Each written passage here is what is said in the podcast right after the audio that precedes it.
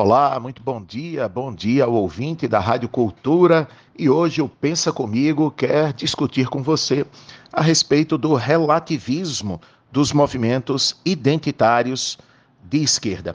Esta semana, uma fala do presidente Lula repercutiu bastante nas redes sociais. Não entre as feministas, não entre os movimentos é, identitários, mas entre aquelas pessoas que ou são de direita ou daquelas pessoas que estão cansadas do relativismo pós-moderno desses grupos. O presidente Lula é, se referiu a uma jovem negra, uma jovem afrodescendente, e ao se referir a ela, disse, perguntou o que ela estava fazendo em cima do palco e achava que ela seria uma cantora, ou que afrodescendente gosta de bater tambor, de fazer um batuque. Né? A fala é racista, a fala é misógina, a fala é tudo aquilo que os grupos identitários abominam. O problema é que nenhum deles se pronuncia. E não se pronuncia por um motivo muito óbvio. No debate racial, no debate sobre o machismo, no debate dos grupos feministas, não importa o que se diz, importa quem diz. Essa é a grande verdade. Quando o presidente Lula, que aliás tem colecionado gafes, colecionado comentários preconceituosos, machistas, capacitistas de todo nível, ninguém diz uma palavra, inclusive a imprensa, que no Brasil apoia o governo em sua maioria.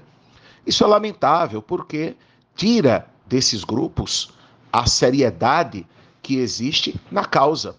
É óbvio que é importante lutar contra o racismo. É óbvio que é importante lutar pela igualdade entre homens e mulheres. É óbvio que é importante lutar contra a homofobia. O problema é que esses grupos se calam quando alguém da esquerda fala alguma coisa desse tipo. Foi o que aconteceu no fim de semana.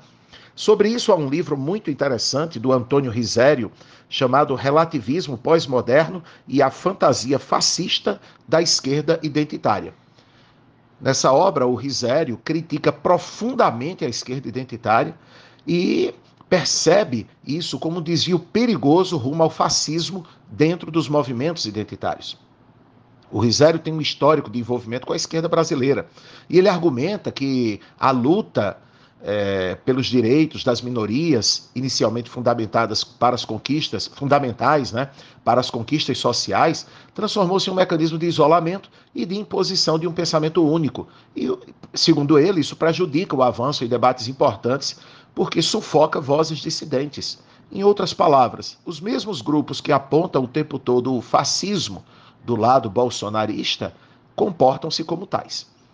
Segundo Risério, isso seria um retrocesso democrático, né? e argumentos contrários são brutalmente subjugados em nome de uma suposta superioridade moral e factual que simplesmente não existe. Aliás, essa superioridade moral faz parte de toda a hipocrisia da esquerda brasileira.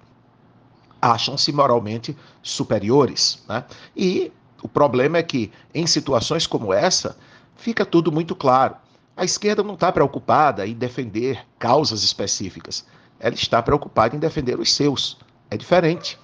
Uma mulher branca que sofra algum tipo de agressão jamais vai ser defendida por esses movimentos, obviamente. E se ela for de direita, pior ainda, provavelmente vai ter culpa no cartório. Essa é a grande questão.